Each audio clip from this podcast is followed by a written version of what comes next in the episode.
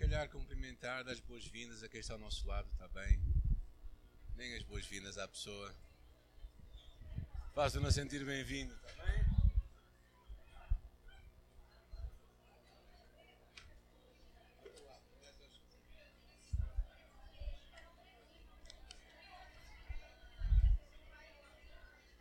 Ok, esta não é a hora do recreio, não é? Nós tínhamos na escola a hora do recreio, algumas pessoas aproveitam.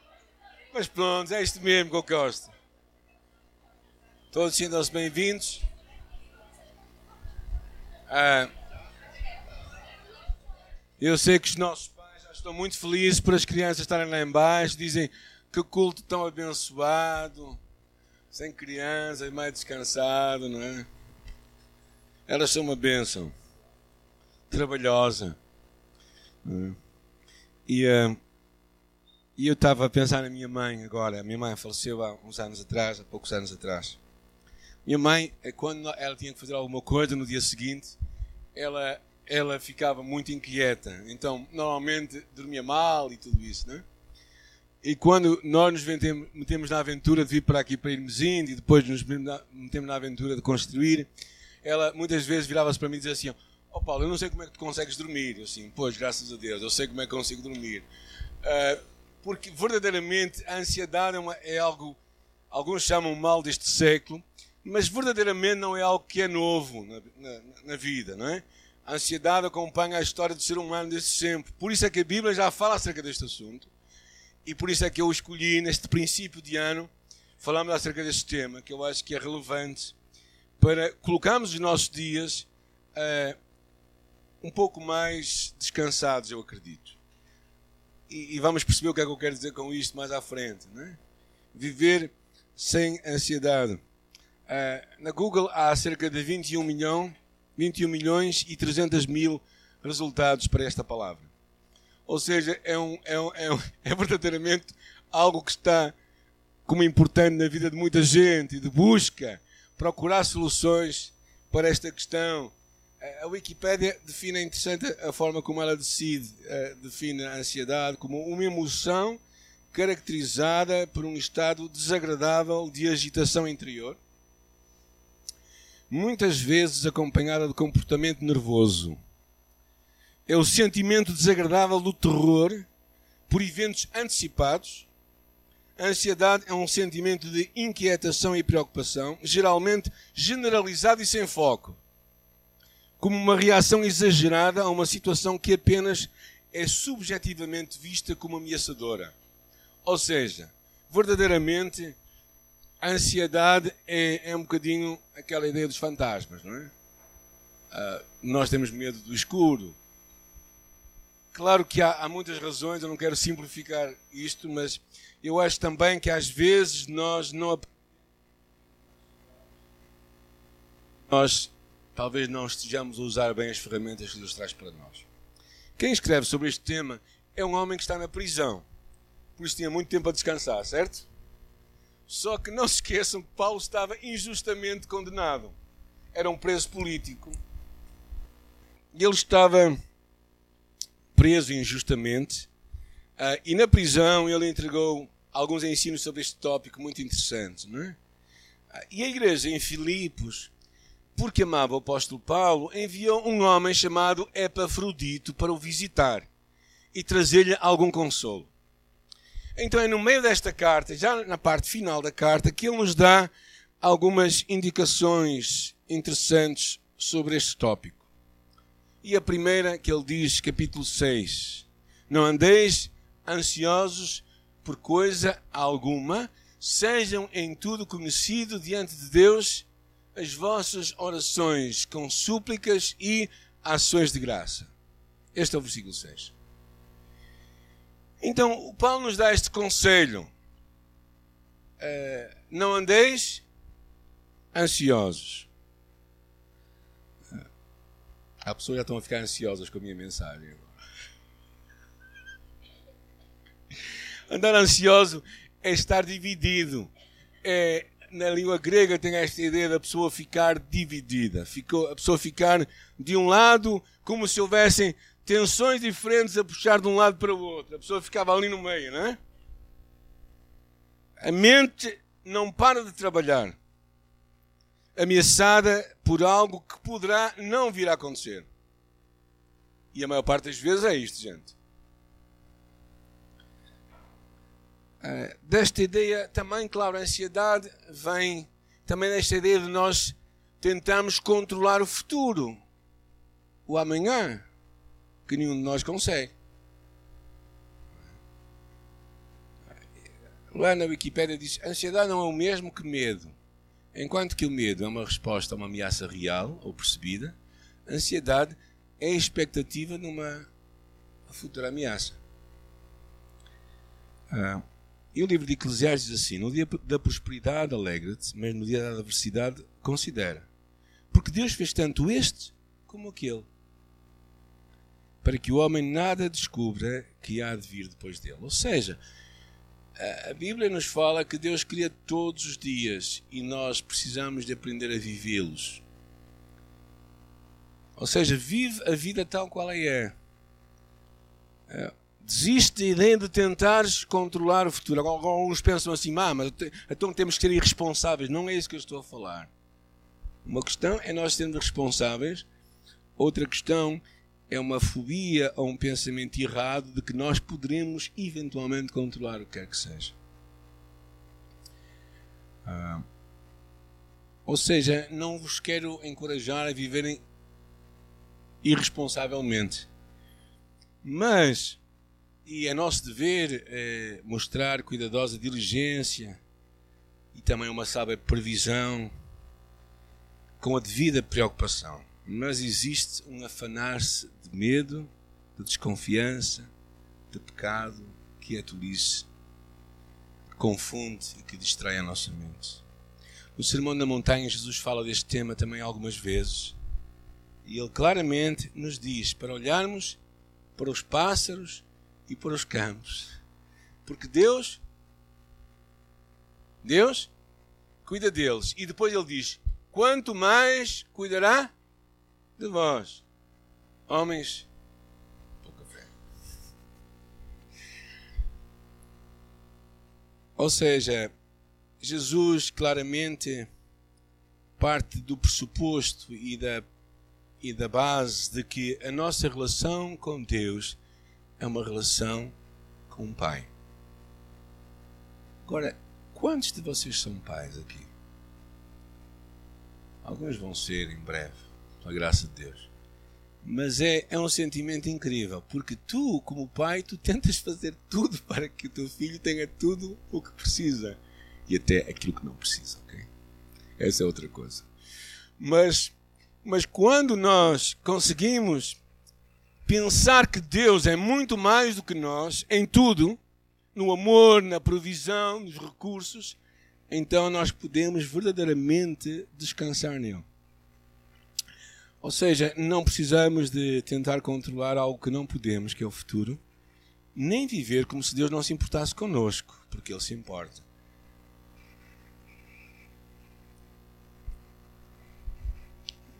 A carta foi escrita a quem? Aos filipenses. Os filipenses, Filipos, era uma sociedade paganizada.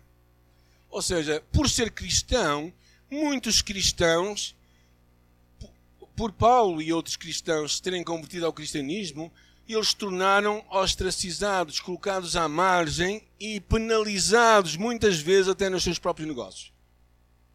Ou seja, muitos cristãos viram, por serem cristãos, tratados com desprezo pelos outros e marginalizados. E Paulo dá este conselho a esses cristãos que têm essa agravante. É? Hoje, raramente isso acontece pelo menos em Portugal. Podes ouvir uns piropos, podes, podes ouvir algumas palavras que não vais gostar, mas raramente és colocado de lado nos teus negócios só por seres cristão. Claro que se fores honesto, perante uma pessoa desonesta, talvez sejas um bocadinho posto de lado, mas isso é outra história. Mas, de uma forma geral, não é por sermos cristãos que nós somos marginalizados. É interessante que no, no, no curso que estamos a fazer à, à quarta-feira, o treinamento baseado na igreja, tem um, uma citação em baixo que diz assim: um conceito correto de Deus é a base da própria vida cristã. Esse conceito é para a adoração o que a fundação é para um edifício. Se a fundação não é boa, ou seja, não está alinhada com a Bíblia, o prédio todo vem abaixo, mais cedo ou mais tarde. Tudo na vida cristã, em última análise, desculpem, tudo na, vida cristã vem, em última análise, de pensamentos incorretos sobre Deus. Ou seja, a forma como tu pensas de Deus, quem Deus é para ti, vai determinar verdadeiramente a forma como tu encaras este, até este assunto de ansiedade. Porque Paulo diz: Não andeis ansiosos. O que é. Agora, temos aqui várias culturas. O que é que significa coisa alguma na tua cultura? É coisa alguma. Não há muita, não há muita volta a dar, não é? O conselho do apóstolo Paulo era que nada, nada, nada, nada devia trazer inquietação ou ansiedade ao nosso coração.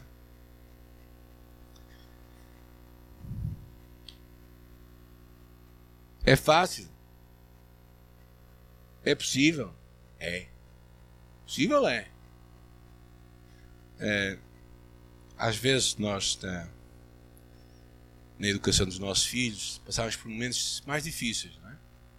É? Eu lembro um ou dois episódios com os meus filhos, com um deles que eu passei um tempo em que eu fiquei muito atribulado no meu espírito. E conseguir chegar a este ponto é, é verdadeiramente é, é um ato de fé, é uma postura diante de Deus de confiança nele. Agora, quando Paulo diz não andeis ansiosos por coisa alguma, será que é simplesmente um conselho? Ou será que é um mandamento? Uma ordem? Alguém me quer sugerir, ajudar? É uma ordem. Então, se é uma ordem, se é um mandamento, significa que tu e eu podemos vivê-lo. Ou não? Ou será que Deus nos está a dizer algo que nós não podemos fazer? Ah, agora, eu acho que nesta passagem, nesta passagem simples, nós vamos ver três princípios importantes que nos, que nos podem ajudar no, nosso espírito ansioso. Uh, três conselhos do apóstolo Paulo para nós, para ti e para mim, que eu acho que te vai ajudar e vai me ajudar a mim é viver menos ansioso. O primeiro deles é orar, suplicar e dar graças, é o que ele diz. É? Orações e súplicas com ações de graças. É, ou seja, nós precisamos de traduzir mais as nossas crises, as nossas preocupações, buscar mais refúgio em Deus do que em alternativas muito menos saudáveis que há nos nossos dias. Os cristãos que passam por dificuldades necessitam de canalizar as suas energias em orar mais e em ficar menos ansioso. Ah, eu acho que este é o grande desafio dos nossos dias. É como é que tu e eu canalizamos as nossas preocupações? Como é que nós lidamos com elas? E, e claramente o apóstolo Paulo diz, não é? Não andeis ansiosos por coisa alguma, em tudo, porém, ou antes sejam ou seja, a forma de tu encontrares o escape de Deus para não viveres ansioso é começares a aprender a orar. A orar. Uh, e a palavra de Deus até diz, algumas dizem, fazer conhecida diante de Deus. Ou seja, diante de Deus colocar as tuas petições. Uh, e, e, fala mesmo desta petição, ou seja, um, um grito que está dentro de ti e de mim algo que está aqui prestes a explodir, não é? Que nós precisamos lançar para fora. É esta chamada para, como Jeremias dizia, clama a mim e responder-te-ei e anunciar-te-ei coisas grandes e ocultas que tu não sabes. É? Como remédio contra a preocupação que nos confunde, recomenda-se que nós aprendamos a orar constantemente, a tornar conhecidas não só naqueles tempos de oração, mas sempre fazer conhecido diante de Deus. Ele diz orações, súplicas. A ideia de suplicar é pedir com argumentos, é insistir, é verdadeiramente não largar até que vejamos aquilo respondido. É, Deus espera que nós tenhamos esta expectativa dele que nós possamos pedir com esta insistência. Deus quer ver e em mim. Que nós possamos clamar a Ele. E depois é interessante que Ele diz com orações, súplicas e ações de graça. Como é que nós vamos por ações de graça na altura em que estamos a suplicar? Quer dizer, o que é que isto tem a ver com suplicar? Eu acho que claramente o apóstolo percebia uma coisa, que no meio das orações e das petições, a gratidão tem que estar presente. Porquê? Porque nós queremos que um Deus que nos ouve e que vai responder aos pedidos que nós lhe fizemos. Mesmo que não seja na mesma, na mesma linha que nós lhe pedimos. O dar graças revela um coração confiante e agradecido a Deus.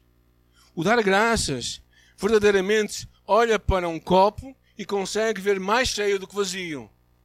Nós sempre temos tendência a sermos demasiado críticos muitas vezes. Quando tu e eu conseguimos dar graças no meio das nossas necessidades, verdadeiramente há uma libertação que vem de nós. Quando pensamos em Jesus, eu gostava de ver três milagres que aconteceram com Jesus em que a ação de graças esteve presente. O primeiro delas acontece na multiplicação dos pães. E Jesus disse-lhes: Quantos pães tendes? E eles disseram: Sete. E uns poucos peixinhos. E Jesus mandou que a multidão se assentasse. E tomando os sete pães e os peixes, e dando graças, os partiu. Como é que Jesus estava a dar graças por sete pães para alimentar uma multidão? Quando é que tu dás graças a Deus? Quando tens muito, não é? E quando tens pouco? Consegues ver o que Deus tem para ti? Consegues ver na, na, no pouco que tu tens, ter um espírito de gratidão a Deus e, e, um espírito de fé que Deus pode realizar? Agradece o que Deus já te entrega. É, agradece. Seja muito ou pouco, aprende a ser grato, a viver feliz, a acreditares que no pouco Deus pode produzir um grande milagre. Graças, graças, Jesus, ao dar graças àquilo, pelos sete pães, eu acho que aquilo há de ter feito um clique na cabeça de muita gente, não é? Como é que este, como é que este Jesus dá graças por sete? Sete pães. Que é que sete pães vai alimentar esta multidão de milhares de pessoas? O que é que vai fazer? Nem vai encher a cova de um, de um dente, não é? Mas Jesus conseguiu dar graças. Por quê? Porque ele conseguiu ver muito mais além do pouco que tinha. E nós precisamos de agradecer o que Deus nos entrega. É? E temos tanta razão para estarmos gratos. Tanta razão. Como sabem, eu e a minha esposa e o nosso filho Moisés fomos até, até a Guiné-Bissau há pouco tempo. E quando chegamos lá, eh, tínhamos um chuveiro que pingava umas gotas. Eu fiquei tão feliz por um chuveiro que pingava lá. Porque naturalmente já estive em lugares onde não havia chuveiro nenhum, não havia água nenhuma, né?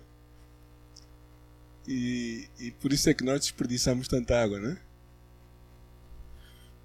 Dar graças a Deus, não é? Por, por um pouco um pão com algo para comer. Claro que nós gostamos de coisas mais, mais saborosas, não é? Para os brasileiros, uma picanha, ainda que o calor não ajuda, não é? Agora. Ou então um bom assado. Ter grato limpa o nosso coração. Um outro episódio foi na morte de Lázaro. Jesus disse: Tirai a pedra. Marta, irmã do fundo, disse-lhe: Senhor, já cheira mal, porque já é de quatro dias. E disse-lhe Jesus: Não te he dito que se creres verás a glória de Deus? Tiraram, pois, a pedra de onde o defunto, o defunto jazia. E Jesus, levantando os olhos para cima, disse: Pai, graças te dou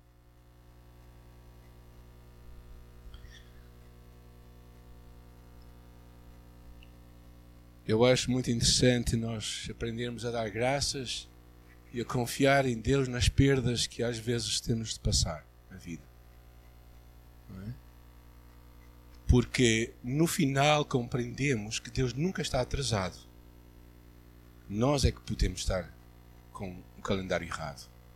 Deus nunca está atrasado. É? Marta estava-se a queixar disso. Tu chegaste atrasado. E ele disse: Não, não cheguei atrasado. Eu cheguei no tempo certo. Cheguei no momento para tu veres a glória de Deus. E no meio das perdas, nós precisamos dar graças. Porque nós não sabemos ler o futuro. E um outro episódio é na última ceia. E quando comiam, Jesus tomou o pão e, abençoando, o deu aos discípulos e disse: Tomai e comei, isto é o meu corpo. E tomando o cálice e dando graças, ele disse: Este é o sangue da nova aliança. Antes do maior milagre de todos, ele deu graças. Ele deu graças porque a sua vida haveria de ser dada por nós e ele haveria de ver a ressurreição dar graças diante até das dificuldades que antevemos na nossa vida, é um momento de fé, compreender a agenda do reino de Deus. A agenda de Deus é muito diferente da tua e da minha agenda, muitas vezes. O caminho de Deus para ti pode ser muito distinto do caminho que tu tens preconizado na tua própria mente. E tu tens que estar aberto a isso. E tens que aprender a dar graças. A gratidão. A gratidão. Tu e eu temos muitas razões para dar graças. Damos graças porque nesta manhã todos nós tomamos o nosso pequeno almoço, quem quis. Se não, se não tomaram, tinham subido ao primeiro andar que havia lá pequeno almoço para toda a gente. Não é? Nós damos graças porque temos roupa para nos vestir, conseguimos chegar até à igreja, temos até, até temos um dia de sol hoje, tímido, mas de sol. Claro que não está quente, gente. Pelo menos para alguns, não é? Está um frio de rachar. Mas de qualquer das maneiras, nós, nós temos muito para agradecer a Deus. Muito para agradecer a Deus. É interessante que diz o versículo. Vejam bem o versículo 7. Ele diz: Quando nós oramos, suplicamos e damos graças, a paz de Deus que excede todo o entendimento, guardará o nosso coração. Ou seja, a paz de Deus descerá sobre ti, diz aqui, guardará o teu coração e os teus pensamentos. Então, a paz de Deus não é a paz com Deus. A paz com Deus é um estado que tu e eu temos quando conhecemos Jesus. Nós ficamos em paz com Deus. Mas a paz de Deus é um sentimento, é uma emoção, é algo que Ele traz para nós. É uma garantia de que verdadeiramente Ele traz tranquilidade à nossa alma. Porquê? Porque quando nós conseguimos traduzir, ou seja, recondicionar a nossa inquietação e ansiedade em oração, súplica e ação de graças, então Deus traz a sua paz ao nosso coração. E ela vai guardar. E é interessante esta imagem do guardar. Pensa-se que a palavra usada aqui era a mesma palavra, é um vocabulário militar que é usada por o guarda, o vigia do quartel. Alguém fez já a vigia num quartel? Não, pouca gente. Ou seja, vigiar no quartel é muito interessante. Nós estamos num quartel a, guardar um espaço para que ninguém estranho entre lá dentro. Então o que acontece é que quando tu e eu, é? quando tu e eu conseguimos uh, fazer esta entrega a Deus em oração, então a paz de Deus vai guardar a nossa vida. Ou seja, vai ser uma, um sentinela em nossa alma. Para quê? Para que a inquietação e a ansiedade não comam a nossa vida. É muito interessante. Então, o primeiro, o primeiro segredo para tu e eu vivemos vidas menos ansiosas, menos inquietas, é aprendermos a orar, suplicar e dar graças. Segundo, versículo 8 pensa os pensamentos de Deus, não é? O apóstolo Paulo é muito interessante. Não é? Ele não somente diz para tu orares, suplicares e dar graças, é? está dentro do espírito de oração, mas ele diz também que tu tens de começar a pensar da forma que Deus pensa. O versículo 5 é muito interessante, que eu não cheguei a ler, mas diz assim: Seja a vossa moderação conhecida de todos os homens, perto está o Senhor. E depois então é que ele diz: Não andeis ansiosos. Porque Deus está perto, nós não temos que andar ansiosos. Esse é o ponto. Ou seja, a consciência de que Deus está perto faz toda a diferença em como nós encaramos o nosso passado, o nosso presente e o nosso futuro. Ah, e parte do, da dificuldade na nossa vida cristã é pensar de uma forma diferente. Não é? Por isso é que o curso Graça e o curso Liberdade em Cristo ajuda-nos a alinharmos o nosso pensamento com o pensamento de Deus. Ou seja, porquê? Porque tu, quando tu e eu nos convertemos, não existe nenhuma ficha que diz limpa na nossa mente e começa uma coisa nova outra vez, não é? Vocês quando se converteram não ouviam um clique que dizia limpa. Não. Nós continuamos a pensar como sempre pensávamos até então e depois vamos colocando nova informação. Agora, quem percebe um pouco de computadores sabe, se tu tens um programa que não é compatível com outro, o que é que vai acontecer? O computador vai ficar um bocadinho assim, assim preocupado, não é? Vai entrar em conflito. E isso acontece na tua vida, na minha vida. Quando nós começamos, nos convertemos e Deus nos diz para pensar de uma certa forma e nós pensamos de outra. O que acontece? Existem programas incompatíveis. A formatação de Deus para a tua vida e para a minha, não é? A programação de Deus vai noutra dimensão. E o problema principal é que nós pensamos que por nos converter e sermos novas criaturas que realmente somos, tudo começa e nós pensamos e está tudo bem. Não. Nós continuamos os velhos os velhos Samuéis, a pensar da velha forma, e precisamos deixar que Deus possa colocar verdadeiramente nossa, uma nova forma de pensar em nós. Por isso é que Romanos capítulo 12 diz: renovai-vos no vosso entendimento, na vossa mente. Isso é o importante. É aqui na mente que se dá a batalha da vida. Aqui. Na tua e na minha mente. Aqui é que se dá a batalha de tudo. E por isso Paulo claramente sabia isso, não é?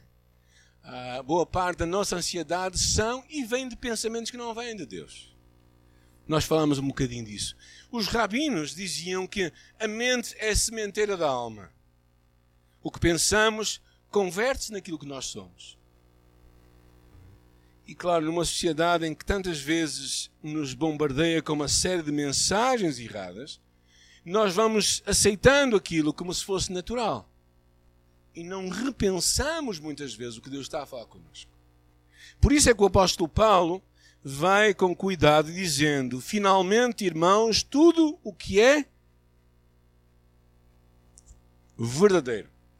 Eu começo a dar uma lista de coisas que deveríamos guardar. Tudo o que é verdadeiro. Saber quem tu és, saber quem tu és em Cristo e o que tu tens é uma chave para crescer. Saberes distinguir a verdade da mentira. Os pensamentos que vêm de Deus e os pensamentos que vêm de ti. Aqueles pensamentos que às vezes vêm à tua mente e dizem, ah, eu não, nunca, vai, nunca vou conseguir, eu não tenho nenhum valor, eu, eu sou um zero à esquerda, eu sou um desajeitado. Sabem, eu cresci muito com isto, porque verdadeiramente eu, enquanto crescia, eu, eu fazia algumas, não eram asneiras, eu tinha propensão para criar acidentes. Não sei se já aconteceu com algum de vocês, não é? Mas, mas isso, eu tinha propensão para isso, não é? Mas, e, e às vezes aquele pensamento vai ficando enraizado em nós, não é? E, eh, e nós, quando pensamos em Deus, não é? Uh, e eu lembro que uma das coisas que eu lutava muito da minha vida foi o pensamento que eu, que eu já vi na altura da minha mãe, que ela já não dava à espera que viesse uma criança, aos 40 anos, não é? E entretanto eu nasci, porque eu acho que Deus disse: Não, tu vais ter mesmo que nascer. Então ele foi-me a nascer aos 40 anos da minha mãe. Aquilo não foi muito bom para ela, ela não gostou muito da ideia, não é? Então eu fui crescendo com aquele sentimento de que eu fui, fui o último, o derradeiro. Mas não no bom sentido, ainda que os meus pais me tratavam bastante bem e os meus irmãos se queixavam que eu era o Benjamin da família, por isso muito bem tratado e muito acarinhado por eles. Mesmo assim eu não me senti isso. Mas até que verdadeiramente uma das cliques que Deus fez na minha vida foi no Ministério da Liberdade em Cristo, foi esta ideia de nós sabermos que nenhum de nós é um acidente com Deus. Salmo 139 nos diz que Deus nos conhecia antes do ventre da nossa mãe. Tal é o cuidado de Deus. A semana passada nós falamos que Deus nos escolheu antes da fundação do mundo. Então, pensar a verdade é aquilo que vai destruir a mentira. A mentira que vem às vezes de sentimentos, de pensamentos, do que quer que seja. Ele diz a seguir: finalmente, tudo o que é verdadeiro, tudo o que é respeitável ou honesto. Ou seja, sermos pessoas autênticas, genuínas, que não têm duplicidade no seu caráter. Tudo o que é justo. Ou seja, o que está de acordo com o padrão de Deus. Tudo o que é puro. Ah, sem impureza moral. Tudo o que é amável. Aquilo que promove a paz, a reconciliação em vez do conflito. Tudo o que é de boa fama tudo que leva à excelência. Isso, diz a, a palavra aqui, se alguma virtude e se algum favor existe, isso ocupe o vosso pensamento. O grande desafio para ti e para mim é termos os pensamentos de Deus. Para na vida e pensa: o que é que eu estou a pensar? Isto é o que Deus pensa? É isto que Deus realmente está a pensar? ou isto são as minhas confusões todas cá dentro? É? Jeremias já ia preparando o povo, já ia preparando o povo quando disse, não é? Porque os meus pensamentos não são os vossos pensamentos, nem os vossos caminhos, os meus caminhos. E assim como os meus caminhos são mais altos que os vossos caminhos, também os meus pensamentos são mais altos que os vossos pensamentos. Ou seja, tu e eu temos que pensar que o que Deus tem, os pensamentos de Deus, são verdadeiramente aquilo que Ele quer que nós pensemos. Usa aquilo que vai edificar o teu pensamento. É? Dedica tempo para ler a Bíblia, para ler um bom livro, para ouvir boa música, para ter boas conversas. Não é? Não deixe que, que, que, que o, o correr da vida te, te atropele. Às vezes vemos demasiada poluição, poluição visual à noite, por exemplo, e não conseguimos adormecer. Ou seja, não estou a falar de poluição, eh, estou a falar de, de coisas que não nos vão ajudar a nós a descansar a nossa mente. Ou seja, precisamos de dedicar tempo para pensar. As más companhias corrompem os bons costumes. É, no curso de Liberdade em Cristo, nós dizemos que o nosso cérebro é como a torre do controle de um aeroporto. E nós é que temos a autoridade para dizer aquilo que desce e aquilo que se levanta.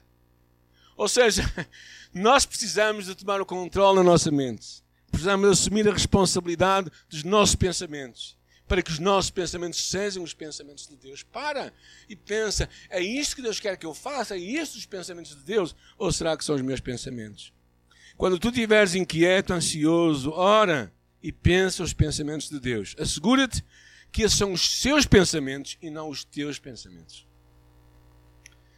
Terceiro conselho que o apóstolo Paulo nos dá para nós vivermos vidas libertas de ansiedade e inquietação. Versículo 9. Tem bons modelos na tua vida. Aqui Paulo claramente toca neste assunto que é a imitação. Quem é que tu queres imitar? Quem é que é o modelo para ti? Escolhe as pessoas que tu queres seguir. Escolhe bem. E ele também, claro, eh, ele também faz aqui uma coisa arriscada, que devia ser o normal, que é, perdão, é, mediante o ensino e o exemplo, Paulo demonstra aos novos cristãos como devem viver e agir. Ou seja, tu e eu precisamos ter uma fé que se traduz em ações, em vida em vidas transformadas, que sejam uma inspiração e um reflexo de fé na vida de outros. Se as pessoas, se os teus filhos te imitarem, como é que vai ser? É? Eu tenho visto muitos pais que dizem aos filhos: Olha, não digas as neiras. Eles estão fartos de dizê-las. Claro que os filhos vão continuar a dizer. Quando nós chamamos isto de termos bons modelos, eu acho também claramente nos mostra que nós temos que ser bons modelos. E este é o que Paulo está à espera: que a mensagem seja traduzida numa vida transformada. Não em doutrinas, mas em vida transformada. Pois doutrinas levam a vida. Então, Paulo está a dizer: pratiquem o que viram em mim. Não sejais teóricos, mas praticantes de uma fé que transforma, que é autêntica, que se traduz numa vida mudada. E então ele diz: E o Deus de paz estará convosco. Uma boa parte da nossa ansiedade vem por nós não orarmos, se calhar, por nós não pensarmos os pensamentos de Deus e por nós não termos bons exemplos. Por isso, claro que há vários fatores que podem contribuir para, para vários sentimentos, mesmo sentimentos ansiosos, mas eu gostaria de te, convocar a fazeres uma coisa na tua vida. Antes, quando vier a ansiedade ou a inquietação à tua alma, faz estas três coisas e vê o que acontece. Faz, aprende a orar, a suplicar e a dar graças. Aprende a tornar isto algo real na tua vida. Analisa os teus pensamentos que estão por detrás dessa ansiedade e inquietação. Porquê é que tu estás a pensar assim? Porquê é que tu estás inquieto ou ansioso? O que, é que, o que é que realmente vem? O que é que tu estás a acreditar na tua mente? Quais são os pensamentos que estão por trás de tudo isso? Que Deus se foi embora, que Deus não quer saber de ti. Porque verdadeiramente tudo tem muito a ver com a forma como nós vemos Deus. É, é o tema que estamos a fazer às quartas-feiras à noite. É mesmo esta ideia de que quando nós pensamos corretamente de Deus, então a nossa vida cristã vai ser uma vida diferente, eu acredito. Mas é importante tu parares e pensar muitas vezes: porquê é que eu estou assim? Porquê é que estou tão inquieto, tão ansioso? O que é que se passa? O que é que, o que, é que eu estou a acreditar? O que é que eu acho que vai acontecer? E finalmente, uh, decide viver a palavra. Decide procurar transformar o que tu acreditas em prática. Decide procurar ser um exemplo para os outros. Decide tornar a palavra algo prático em tua vida e dizer assim: não, verdadeiramente eu quero viver e eu estou a seguir os modelos certos. Porque se tu estás a seguir os modelos, estás a seguir modelos errados, não importa o que vai acontecer. Podes até orar, podes ter outros pensamentos, mas se tens modelos errados, vais estar para um caminho errado. Quem são os teus modelos? Quem é que tu queres ser? O que é que tu estás a querer imitar? Então, fazendo isso, eu acho que vamos viver vidas mais descansadas em Deus. Não irresponsáveis, mas vidas que partem de um pressuposto de que Deus está presente. Deus está perto. Versículo 5. Deus está perto. E se Ele está perto, então Ele está a ver. Eu não preciso de lutar como se Ele estivesse longe. Ele está perto. Oremos. O louvor para vir à frente. Sim. Senhor, nós. Eu oro por eh, alguns de nós que estão, se calhar, a, a viver atribulados, a, a viver inquietos, a viver ansiosos. Eu oro por alguns de nós que estão a lutar com pensamentos que turbulham na sua vida e que, e que estão a comer a comer as suas energias, a comer as suas esperanças, a comer a, a sua visão do futuro e também do presente. Mas, Senhor, eu oro, Pai, que nesta hora tu nos ajudes a, olhando para a tua palavra, para, para este desafio do apóstolo Paulo, para nós vivermos sem ansiedade, sem inquietação. Nós aprendermos a traduzir e a transferir a nossa ansiedade em em oportunidades para orarmos mais, clamarmos e darmos graças. Usarmos essa oportunidade para termos os teus pensamentos, para pararmos na vida e pensarmos porquê é que eu estou a pensar isto? O que é que afinal está na minha cabeça? E, uh, e finalmente, Senhor, ajuda-nos a termos exemplos e a sermos exemplos para outros imitarem exemplos de fé, de confiança, para que este ano, trazendo o que trouxer, uh, isso não coma a nossa vida, não, não nos deixem demasiado ansiosos, não nos, não nos deixe divididos, como nós falámos no princípio, ou como algo que nos puxa em dois sentidos diferentes, Senhor. Mas ajuda-nos a, a poder realmente olhar para Ti neste dia e a confiar em Ti. Senhor, eu oro que nós sejamos honestos hoje, ao voltar para nossas casas, ao estarmos aqui neste lugar, que sejamos honestos para abrir o nosso coração para Ti, clamarmos a Ti, saber que Tu estás perto. saber que Tu estás perto e saber que Tu já nos deste uh, pensamentos para pensar, Tu já nos deste, Senhor, um guião para viver, Tu já nos deste modelos para imitar. E por isso, Senhor, ajuda-nos a agarrar a isso, a agarrar a isso, a agarrar a isso para que para que não deixemos que a, vida, com tudo o que tem de bom e de mal, nos possa nos possa comer e nos possa trapacear e nos deixar de rastros. Mas neste dia, Senhor, eu oro que nos levantes. Levanta-nos para ti, para os teus pensamentos. Levanta-nos para o teu coração. Levanta-nos para os teus propósitos. Porque tu nos amas e por nos amares tanto, deste o teu único filho por nós, para que nós soubéssemos o quanto tu estás interessado em nossa vida. Ah, não somos uma, um anexo da tua vida, nós somos o teu propósito aqui na terra. E eu te louvo por isso todo o meu coração, porque um dia, mesmo pequeno, com oito anos de idade ou sete anos de idade, eu te conheci eu te conheci e eu soube que tu eras um Deus que me amava. E, Senhor, hoje, passado estes anos todos, eu continuo a testemunhar que tu me amas. Que tu me amas, que eu posso clamar a ti e saber que tu me vais ouvir. Eu posso buscar os teus pensamentos e saber que eu vou pensá-los. E também saber que eu posso seguir, eu posso ser também um modelo para outros. E é isso que eu quero, Senhor, nesta vida, fazê-lo para a tua glória e honra. Eu quero orar.